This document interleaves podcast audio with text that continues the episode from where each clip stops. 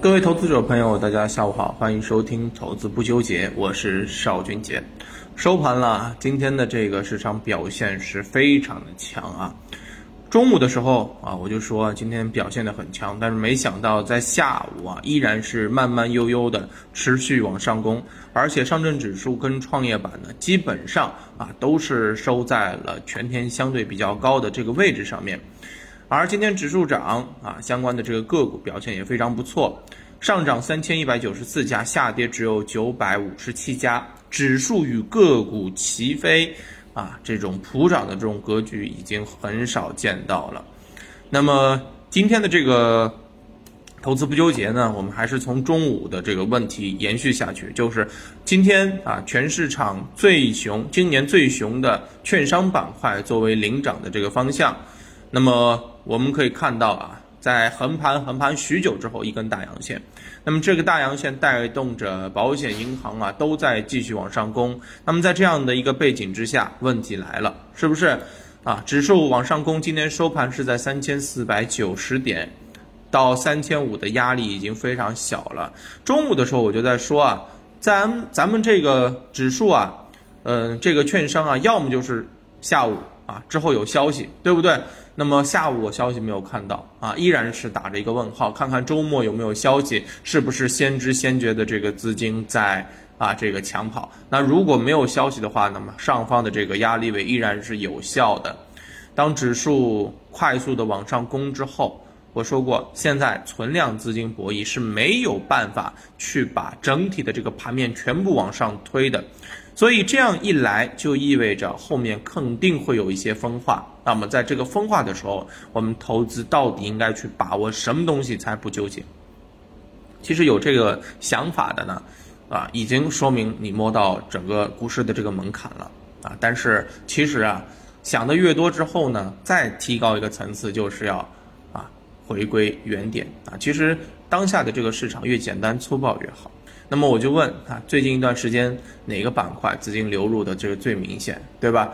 啊，这个持续性最强，那不用说是医药板块，医药既是相关的这个新兴科技类，又是大消费属性，对不对？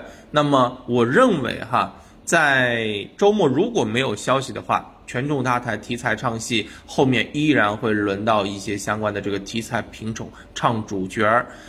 上证指数离三千五百点还有十个点了，但是创业板离上方的这个压力基本上还有一百来个点啊，所以我在这里认为下周啊，当然我的有一个前提就是周末没有什么消息，对吧？没有能够改变市场趋势的消息的话，下周应该是一个主弱创强的这种格局，题材股依然会比较活跃，权重搭台题材唱戏不过如此。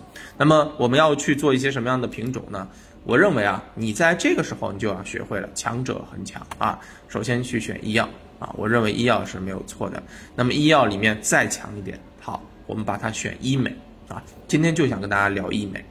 有人说你为什么前面不聊医美啊？因为前面医美已经涨了一段时间，而这两天整个医美的这个板块让我感觉到了非常的熟悉。为什么这么说呢？我看到了年前年后白酒的影子。大家有没有印象啊？就是啊，此前的这个白酒啊往上攻了之后啊，它在相关的这个领涨品种有了百分之几百的这个涨幅之后，后排的品种就开始跟上了，对不对？那今天我就看到了这样的一个现象。首先啊，今天上涨的一些品种啊，比如说相对走强的，比如说像这个啊什么呃一些啊这个啊苏宁环球啊，对吧？然后像其他的盛记堂啊，对不对？像这些品种，你就会发现它们最近长得确实不错。但是你去看他们的这个涨幅啊啊，包括还有我爱我家都有这个医美概念，它其实都只有不到百分之五十的这个涨幅，或者说刚到百分之五十的涨幅。那你要知道前面领涨的品种是谁？金发拉比啊，金发拉比已经涨了百分之两百以上了，对不对？这是不是跟年前年后的这个白酒非常的像？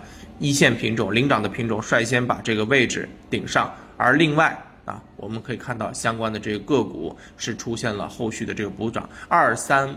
拍的这个品种出现了补涨，这就是此前白酒的一个套路，而我认为很有可能会延续到这回的医美上面。这医美板块啊，为什么会被资金如此关注？为什么它的这个底气那么强？为什么资金会弃高就低的开始拉升一些低位品种？我们来看看这个逻辑是什么样子的。首先，它的增速非常的高，全球医医美市场呢近五年都是稳定增长，年复合增速在百分之八点九，而中国的医美行业啊，市场规模在同一时期保持了百分之二十以上的高增速，那处于全球的领先水平。另外，空间大。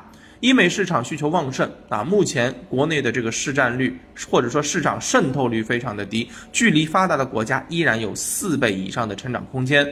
二零二零年啊，二零二四年规模有望突破三千亿，而市场公认在个这个行业在未来是一个万亿级别的市场。另外一个情绪好。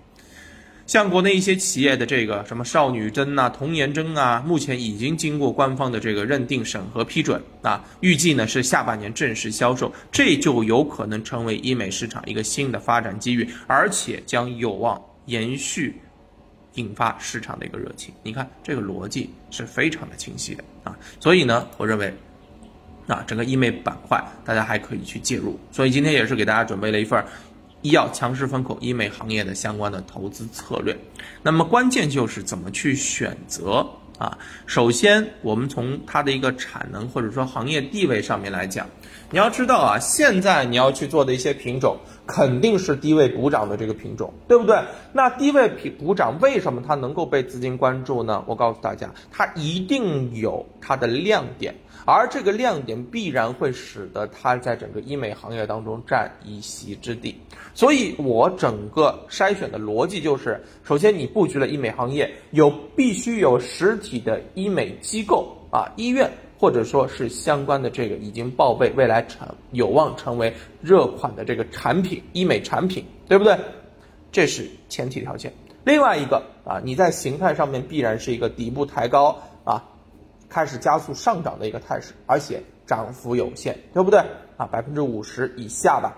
那么另外一个就是你短效有爆发，你一定要有资金抢筹，五日资金净买入超过一亿元的，像这样的一些品种，我认为大家可以去做关注了，好吧？那么此前比如说像这个啊相关的一些这个啊苏宁环球啊啊这些品种，你可以看到就是啊符合条件的，近期开始在上涨的一些品种了。那么如果你的分偏比较低啊，这些品种你还不敢做的话，当然我认为这些品种在未来还是可以去关注的，没有什么太大的这个问题啊。当然这只是一个观点啊，只是一个观点，只是案例的一些分析，不做推荐啊。那么呃还有一些低位的这个品种你也可以去考虑啊，比如说像国际医学像这样子的一些品种，你可以看一下啊，正好也是处在相对低位啊，刚刚启动加速之后呢。回踩前期的一个压力确认，这两天呢才刚刚开始涨啊，像这样的一些品种，我认为啊，你也可以去把它作为医美板块是否是低位普涨延续性的一个观察点，好吧？这也是啊，大家可以去做一个相关的这个观察的啊，只是做案例不做推荐，不看好，好吧？那么这就是今天给大家带来的啊，医药强势风口医美行业的一些一些投资的这个观点。那么更多的内容也，大家也可以在我的评论区进行留言，那我也会把相关的这个资料发给大家，好吧？那行，那今天就跟大家聊到这儿，看看下周是不是如我所预料的那样，权重打彩，题材唱戏，好吧？那祝大家周末愉快，我们下周再见，拜拜。